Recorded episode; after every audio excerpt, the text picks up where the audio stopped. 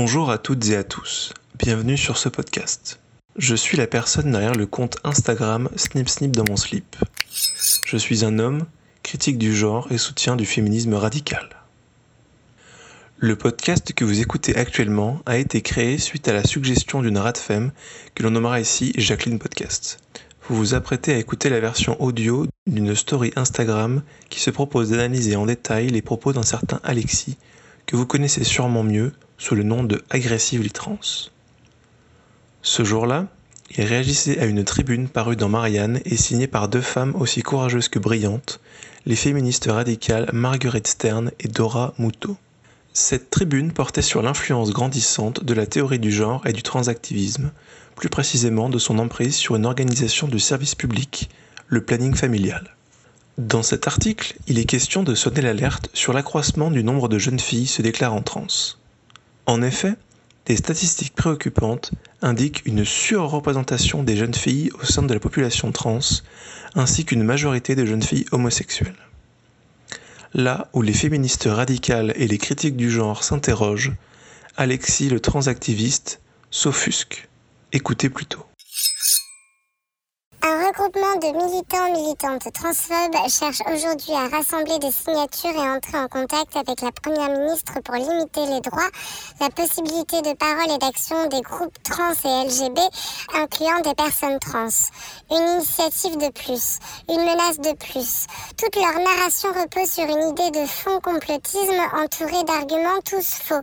J'ai la trouille, j'arrive pas à décrocher parce qu'on ne peut pas rien dire. Extrait cité deux préoccupations majeures concernent les femmes et les lesbiennes aujourd'hui. La première est la régression de la condition des femmes, facteur qui participe grandement à ce que des jeunes s'engagent vers un changement de genre pour fuir certaines difficultés liées au féminin et d'aller vers une identité masculine rendue plus attractive. D'autre part, l'extension d'une homophobie intériorisée qui conduit des lesbiennes en difficulté avec leur orientation sexuelle à vouloir nier leur sexe pour échapper aux stéréotypes toxique de la féminité. Ces changements de genre concernent de plus en plus de jeunes aujourd'hui.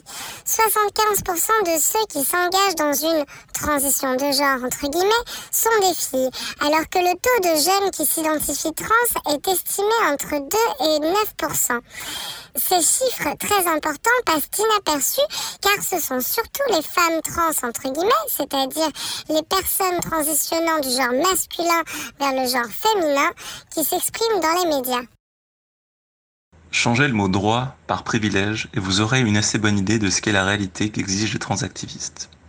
Notez au passage, comme souvent quand il s'agit d'un problème un peu plus visible que seulement une guerre de clochers, comme disent les médias quand il s'agit d'un conflit entre critiques du genre et transactivistes, les transactivistes, et surtout Alexis l'agressif, changent leur discours pour mettre en première ligne les populations homosexuelles et bisexuelles, comme si c'était elles qui étaient menacées. Je vais pas débunker tout, mais le principe de base sur lequel ce texte s'appuie est l'idée que les hommes déguisés en femmes, volant l'identité des femmes, ont un monopole de la parole dite trans et que nous cherchions à semer le trouble sur ces questions sociales en niant la biologie, en jouant et renforçant la lesbophobie sociale pour avoir de l'influence. Cette influence, on l'utiliserait pour garder un contrôle masculin et pour laver le cerveau de jeunes lesbiennes qui se convaincraient donc d'être des hommes trans. Non, tu ne vas pas tout débunker, non. Déjà parce qu'il n'y a rien à débunker et ensuite parce que c'est hors de ta portée. T'as pas le niveau fraté il essaye quand même de recentrer le sujet sur les hommes transidentifiés, alors que Dora et Marguerite parlent principalement des jeunes filles qui se transidentifient en majorité, entre parenthèses 75%, dans la population est de plus en plus importante, de 2 à 9%, et qui en plus sont pour la plupart des lesbiennes. Elles interrogent donc une probable homophobie intériorisée de ces jeunes filles, les conduisant inconsciemment à être ou des hommes ou des non-femmes. À ce stade, les hommes transidentifiés n'ont été mentionnés que par leur surreprésentation médiatique, qui est mise en contraste avec le reste de la population trans, représentée majoritairement par des femmes transidentifiées. Pourtant, Alexis est déjà en train d'anticiper des reproches potentiels faits à juste titre aux male to female, qu'ils prennent la place des femmes, les réduisent à un décorum, etc., etc. Il est déjà là-dessus et il est déjà en train de construire son narratif, comme quoi les plus grandes victimes sur Terre seraient des hommes autogynéphiles. Il est fort. Dans les médias et la culture, la parole des femmes trans n'est jamais autonome, jamais autonome du regard masculin, des violences patriarcales à notre rencontre de cette double tension de désir et de mépris, de fétichisation sexuelle. Sur les réseaux sociaux, si les femmes trans semblent plus vocales, c'est que, à la superposition du patriarcat et de la transphobie, nous sommes plus souvent en première ligne de trop nombreuses violences physiques et symboliques. D'autant plus que nos transitions à nous sont toujours décrites comme généralement moins convaincantes, entre guillemets, que celles de nos frères transmasculins. Et le voici déjà sorti des reproches qui lui sont faits par les femmes. Il est déjà en train de reporter la faute sur les vilains, mâles, blancs, cis, hétéros, les vrais hommes donc, sous-entendu, dont ne font pas ou ne font plus partie les male to female. En deux slides, en trois paragraphes, il nous a fait oublier qu'on parlait 1. des jeunes femmes homosexuelles qui se mutilent de plus en plus jeunes et en plus grande proportion dans l'échelle du temps, et 2. de la responsabilité des hommes transidentifiés dans le peu de visibilité de ce processus. Franchement, si on n'est pas équipé avec un minimum de pensée critique, il nous a déjà eu. Il parle déjà d'autre chose, et inconsciemment, la personne qui lit a déjà oublié le point de départ de cette histoire est entré dans son récit à lui. C'est proprement terrifiant. Ensuite, il nous dit que ce sont les vilains hommes blancs 6 qui font de la fétichisation des male to female.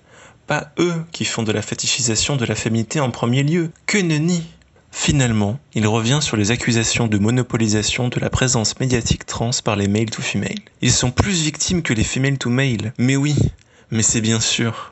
Et c'est parce que les male to female ont un moins bon passing. Mais je croyais que le passing, c'était du cis-gaze et du cis-conforming. C'est à n'y plus rien comprendre. Petit ajout aussi, a posteriori, j'ai raté l'occasion lors de mon analyse de relever le fait que les female to male ont un meilleur passing que les male to female. Est-ce qu'il n'y aurait pas une intention derrière ce constat? Est-ce que quelque part, les femmes qui se transidentifient et transitionnent ont un meilleur passing car elles ne veulent plus être vues. Elles ne veulent plus de l'attention, du regard des autres, surtout pas du regard des hommes.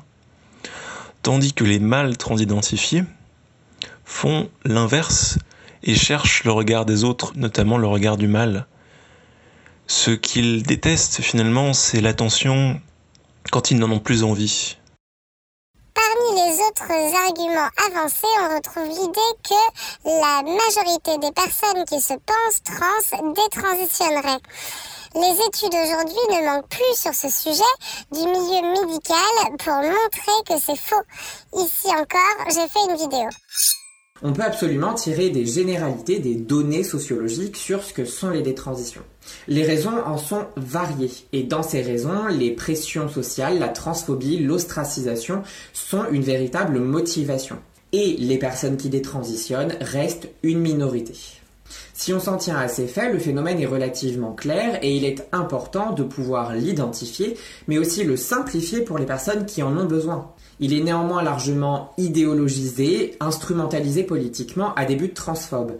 Il est utilisé comme un argument pour invalider les transitions, pour les rendre plus complexes, voire les interdire, et pour même psychiatriser ou invisibiliser l'identité des personnes trans. Il existe même un militantisme de personnes ayant détransitionné proche de celui des TERF, des mouvements dits féministes radicaux. Ce militantisme, ce mouvement, il s'appuie aussi sur des arguments déjà largement entendus et utilisés dans les assauts transphobes. L'idée d'identité et de parcours contre nature ou mutilateur, L'idée d'identité qui ne serait pas une réalité, mais un palliatif soit euh, d'une maladie mentale, ou alors de contraintes sociales trop lourdes. J'ai vu sa vidéo. Allez la voir vous aussi. Faites-vous votre propre avis. Vérifiez ces chiffres. Vérifiez aussi ce que les critiques du genre vous présentent, bien entendu. Je traiterai le sujet à part une autre fois peut-être.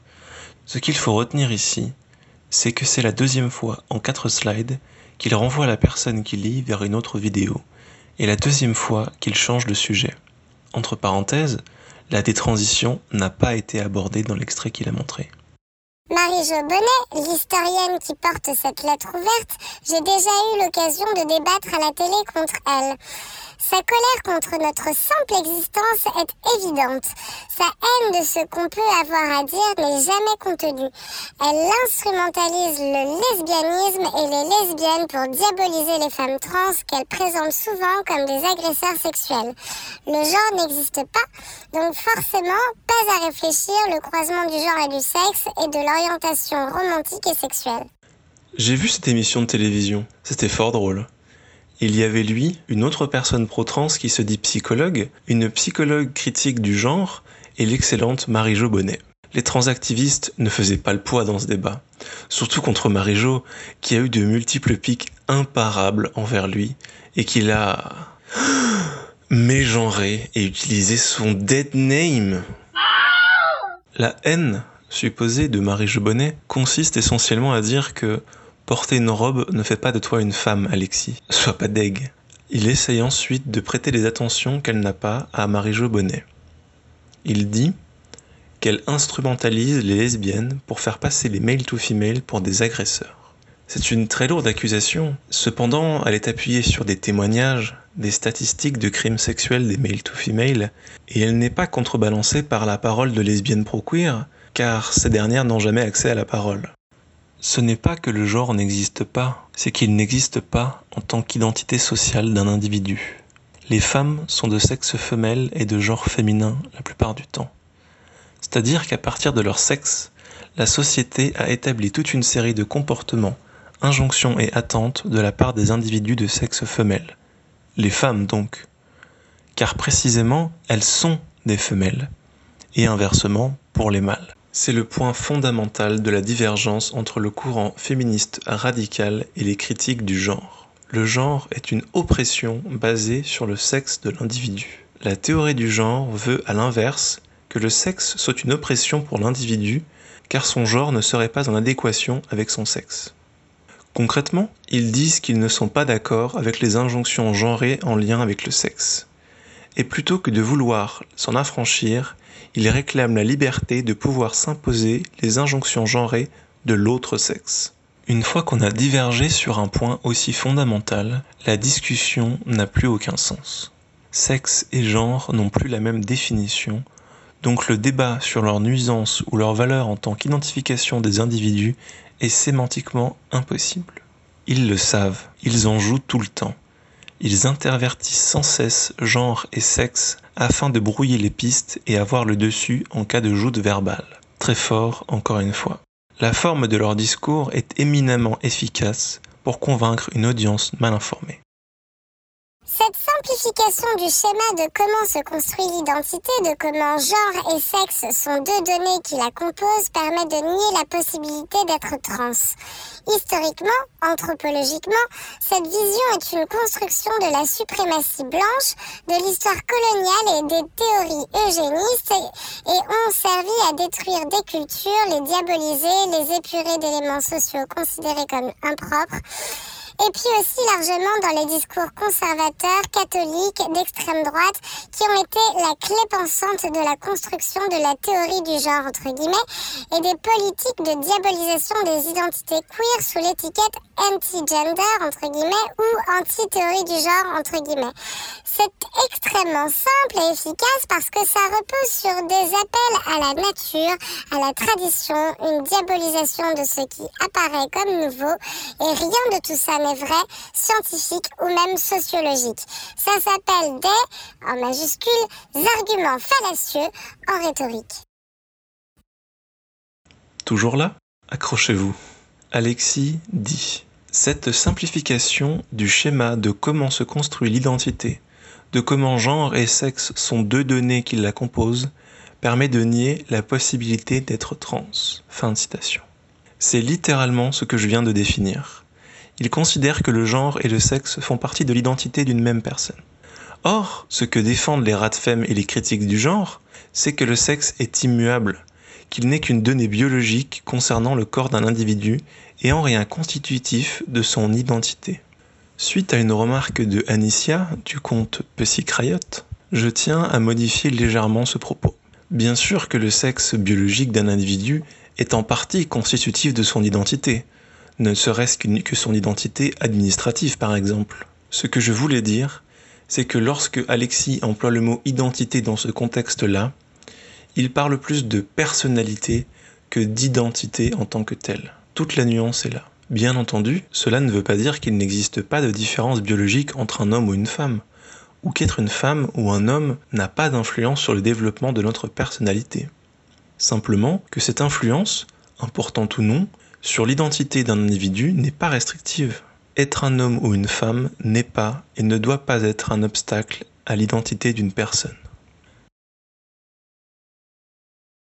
Pendant ce temps-là, Alexis, de son côté, et toutes les personnes qui défendent la théorie du genre, considèrent le sexe comme une donnée modifiable et le genre comme constituant fondamental d'un individu. D'un côté, une réalité matérielle avec une certaine influence sur l'identité d'un individu. De l'autre, une réalité subjective où la réalité matérielle n'est plus immuable et où la réalité subjective devient l'identité de l'individu.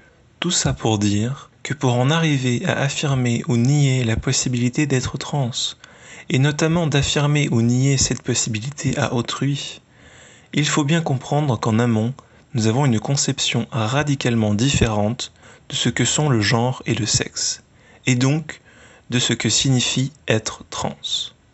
Les contextes sont radicalement différents. Voilà, donc là nous avons dépassé le premier paragraphe de cette slide. Maintenant, je m'attaque au corps de ce texte, qui est assez classique.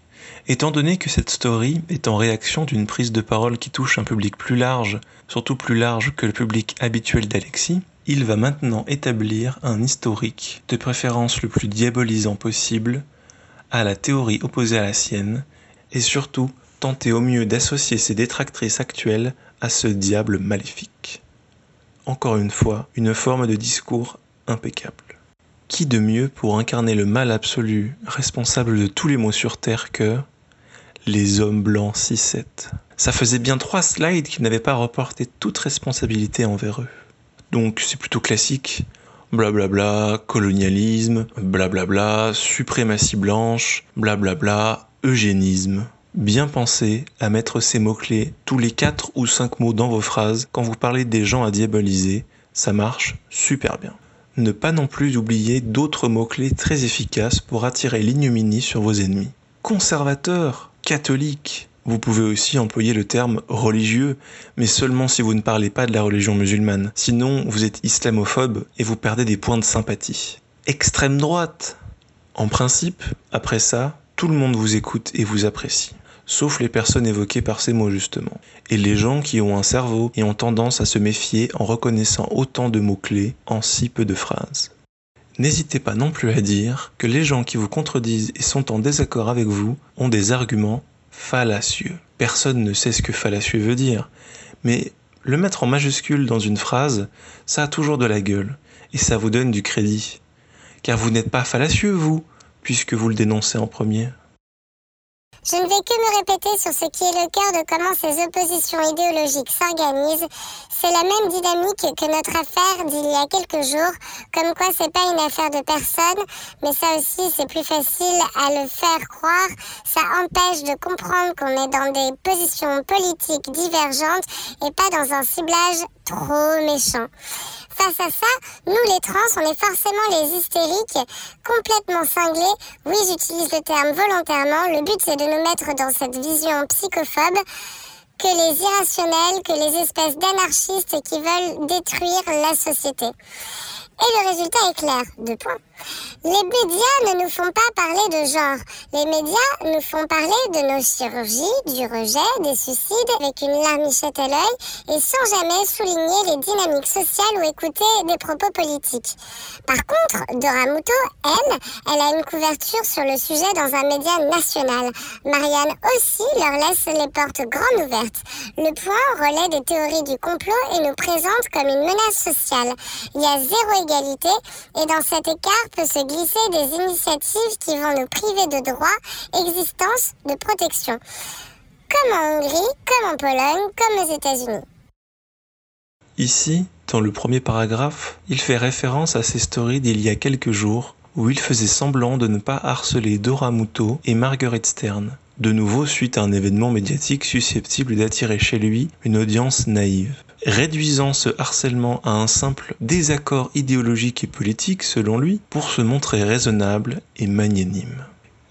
Donc, suite à ce petit effet de manche pour réactualiser son image de gentille victime bienveillante, qui, au passage, sous-entend que les critiques et opposants à la théorie du genre s'en prendraient aux individus et pas aux idées, mais que ces derniers, victimes mais martyrs jusqu'au bout, ne tomberaient jamais dans l'attaque ad personam. Qu'est-ce qu'on se marre C'est moi où ça sent fort l'hypocrisie tout à coup. Suite à ça, donc, il se défend d'insultes qui ne lui ont pas été proférées en utilisant des termes comme hystérique, irrationnel ou cinglé. S'infliger à lui-même ces insultes a ici trois effets. 1. Provoquer la sympathie de la personne qui lit. 2. Créer dans l'esprit de la personne qui lit l'idée que les opposants font usage des insultes pour mieux pouvoir leur renvoyer dans un second temps. Surtout quand on sait que les principales opposants sont des opposantes, donc des femmes, et que ces mots-là leur iront si bien car ils leur vont si bien depuis déjà si longtemps. 3. Choisir ces mots hystériques, irrationnel, cinglé, a aussi pour but d'invisibiliser les femmes une fois de plus. Même quand il s'agit d'insulter les femmes, on efface leur existence. Alexis dit Les médias ne nous font pas parler de genre. Les médias nous font parler de nos chirurgies, du rejet, des suicides, avec une larmichette à l'œil et sans jamais souligner les dynamiques sociales ou écouter nos propos politiques. Fin de citation. Ici, il présente ce constat de l'exposition médiatique actuelle, relativement honnête pour la première partie, et des sujets traités comme étant le résultat d'une décision extérieure à leur volonté. Comme s'ils n'étaient pas toujours en train de parler de transphobie omniprésente, de suicide de masse et j'en passe. Tous ces sujets que vous avez déjà toutes et tous vus couverts chez tous les transactivistes. Une fois de plus, la stratégie est de faire reporter la faute sur les autres. Les hommes blancs 6-7 étant été utilisés trop récemment, cette fois-ci, on blâmera les médias. Par ailleurs, j'ajouterai que les propos politiques qui soi-disant ne seraient pas écoutés par les médias peuvent se résumer à Donnez-nous tout ce qu'on vous demande, sinon 1. Vous êtes transphobe et 2. On se suicide. Ensuite, on remet une petite touche de victimisation à base de oui, non mais Dora et Marguerite, bah, elles ont accès à des gros médias pour parler, et pas nous. On rajoute le point, dont, si je ne me trompe pas, ce qui reste de l'ordre du possible, n'a à ce jour jamais posté d'article rédigé par Dora ou Marguerite, ou aucune autre Radfem, ou aucun autre collectif Radfem, histoire de consolider la construction de l'axe contradiction égale facho. Ici, il nous épargne valeur actuelle, la dernière fois, non. En passant, il ne se prive cependant pas de dire que eux, pauvres petits queers victimes sans défense, n'ont aucun moyen de réponse ou de faire circuler leurs idées. Pas une seule tribune chez Libération, pas une seule série produite par France Télévisions, pas une seule vidéo sur France TV slash cause, pas un seul show TV de divertissement grand public. Rien, vous dis-je. Bien sûr, mon dernier paragraphe est hautement ironique. La pensée queer ne manquant ni de sympathisants pour relayer leurs paroles, ni de médias propres pour diffuser directement leurs propos. Libération, Le Parisien, XY Media, les productions France Télévisions slash cause, le drag show, etc., etc. Il en profite aussi pour sans transition consolider la construction de son axe contradiction égale facho en parlant on ne sait pourquoi soudainement de la Pologne, de la Hongrie, des USA, dont les Radfem dénoncent quotidiennement les travers, mais bon, l'honnêteté intellectuelle n'est pas la principale qualité d'Alexis. Et ce pouvoir de nous effacer, il repose sur rien d'autre que des opinions, des avis transphobes, qui sont assez déterminés pour instrumentaliser et manipuler les faits. Ça marche aussi bien parce que de toute façon, vous êtes encore plein à ne pas savoir qui on est pour de vrai et que souvent vos préjugés sur nous compteront toujours plus. Enfin, si si, on y est presque, tenez bon.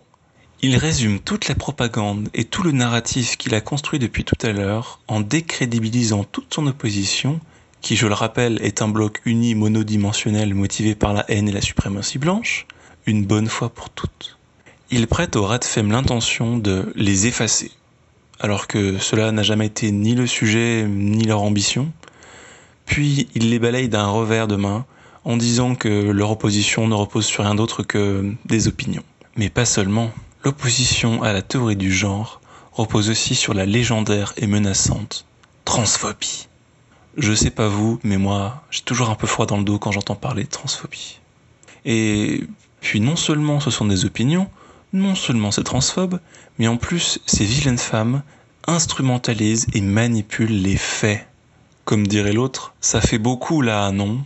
Et il finit par justifier tout ça en disant que baser une position sur des opinions transphobes et de la manipulation et instrumentalisation des faits, ça marche. Et pourquoi donc que ça marche, Jamie? Eh bien, parce que les jeunes trans sont des victimes méconnues du grand public et que ce public est impressionnable par la manipulation d'extrême droite. Mais heureusement, Alexis, ainsi que tous les transactivistes, sont là pour vous informer de la manière la plus simple et honnête possible. Eux ne vous manipuleront jamais, ne vous mentiront jamais. Ils n'essaieront jamais d'instrumentaliser ni rien ni personne. Comment est-ce que je le sais? C'est facile. Il a dit que c'était l'extrême droite qui avait des arguments fallacieux. Encore une fois, j'étais ironique dans ma slide précédente, sauf à la fin. Mais ça, je pense que c'était évident. Comment je fais ici, concrètement, pour prouver mes dires? Facile. Le début de sa story citait l'article qui parle de l'accroissement rapide et inhabituel des jeunes filles homosexuelles qui sont en surreprésentation au sein de la population trans. Il a parlé de tout, sauf de ça. Les gens ne sont pas équipés pour faire face à ce genre de manipulation. Elle est bien trop construite, trop bien rodée, les jeunes sont de plus en plus à risque notamment. Car si ce genre de story est fallacieuse, oui, moi j'ai le droit de dire fallacieux, je l'ai pas dit en premier, s'adresse avant tout à un public plus âgé et peu informé des enjeux féministes et des problématiques trans actuelles, ce sont ces gens-là qui donneront leur accord pour que les enfants transitionnent. On finit sur une note au ton dramatique, à l'opposé de la fin paillette, licorne et arc-en-ciel de la dernière fois. Deux jours plus tôt, Alexis avait conclu une autre story en écrivant plein de choses creuses et mièvres, accompagnées d'une slide parodique à grand renfort de licorne, paillettes et étincelles, que j'avais résumé comme étant un bisou magique. La façon dont il termine ses stories est importante et toujours bien choisie. Soit il souhaite que l'on s'attarde sur la gravité du sujet, comme ici, soit, à l'inverse, et le plus souvent, il choisira d'envoyer de l'amour désincarné et vide à tous ses adeptes, tous ses adelphes, veuillez pardonner ce lapsus. Ne pas laisser aux gens le temps de réfléchir sur le message qu'ils viennent de recevoir en les distrayant avec un déluge de guimauve ne leur permet pas de digérer l'information. Je trouve cela déplorable et je n'hésite pas à dénoncer cette pratique et à la qualifier de manipulation par l'émotion. Cette fois-ci, on veut l'adhésion, on veut la compassion de l'audience. On ne veut pas passer pour des gens bien, on n'en a pas besoin car on a diabolisé ceux d'en face. On veut jouer sur le pathos, car le pathos, ça marche fort. Merci d'avoir écouté ce podcast. J'espère que mes propos accompagneront votre réflexion et vous aideront à structurer votre pensée et développer vos propres arguments. Bien entendu, cette analyse n'est pas venue spontanément. Elle est le résultat de l'infusion et maintenant de la diffusion de nombreux autres posts, podcasts, vidéos et autres articles à propos du transactivisme et de la théorie du genre je vous propose d'aller découvrir celles et celui que vous ne connaissez peut-être pas encore. Les liens seront disponibles dans la description. Je voudrais vous proposer des sources, des explications complémentaires à ce que j'ai partiellement expliqué ici, et donner de l'attention et du crédit à toutes ces femmes et à cet homme. Oui, homme au singulier, j'en il n'y en a pas beaucoup d'autres. Désolé les XY, mais bon, il s'agirait de vous y mettre aussi, hein, qui m'ont aidé à construire une pensée critique et apporter des contre-arguments sur le sujet de la théorie du genre. Je vous ai parlé il y a peu du fossé de temps entre production de la désinformation et production de la réinformation. Anicia, du compte Pussy explique cela très bien dans sa story à la une Montagne de merde. Tout son travail militant et pédagogique est essentiel et il est massif. Je vous recommande aussi d'aller voir la chaîne YouTube du Fou Allié. Il explique beaucoup et il explique bien, il est pédagogue, il est drôle, foncé. Bien entendu, je vous recommande aussi d'aller voir Dora Muto, qui propose elle aussi de nombreux arguments et réflexions sur le sujet. J'encourage tout le monde à aller les lire et à se faire son propre avis. De même, allez voir et allez lire les propos de Marguerite Stern. Elle propose aussi de nombreux arguments et des réflexions sur le sujet, ainsi qu'un très joli site internet. Aussi, Je vous recommande les comptes de Feminasgul2 et Radfemfr sur Instagram. Elles proposent toutes deux un contenu aussi joli que qualitatif, ainsi qu'une rigueur intellectuelle et académique à toute épreuve. Vous y trouverez notamment un grand nombre de sources, études, témoignages et statistiques. Sur le sujet de la transition des mineurs, c'est chez Hippomonie France qu'il faut se tourner. Une association de parents d'enfants qui se déclarent trans, qui propose une approche raisonnée basée sur des faits scientifiques pour accompagner ces mineurs en détresse. AMQG.ch propose un contenu similaire en Suisse. Enfin, nous avons parlé féminisme radical, critique du genre. N'oublions pas le dernier maillon de ce sujet, les personnes dites en détransition ou détrans. Pour cela, je vous recommande French Détrans. Au début de cette critique, Alexis a prétendu que les droits des lesbiennes et des gays étaient aussi mis en danger.